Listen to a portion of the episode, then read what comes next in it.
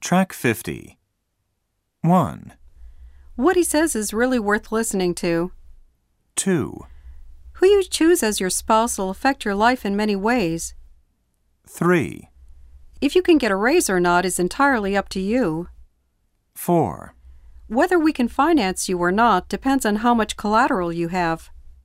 5, When he'll step down is a really big question. 6, Where you're going to college is as important as which professor you'll study with. 7. How we should expand its market into New York is a really tough question to our company.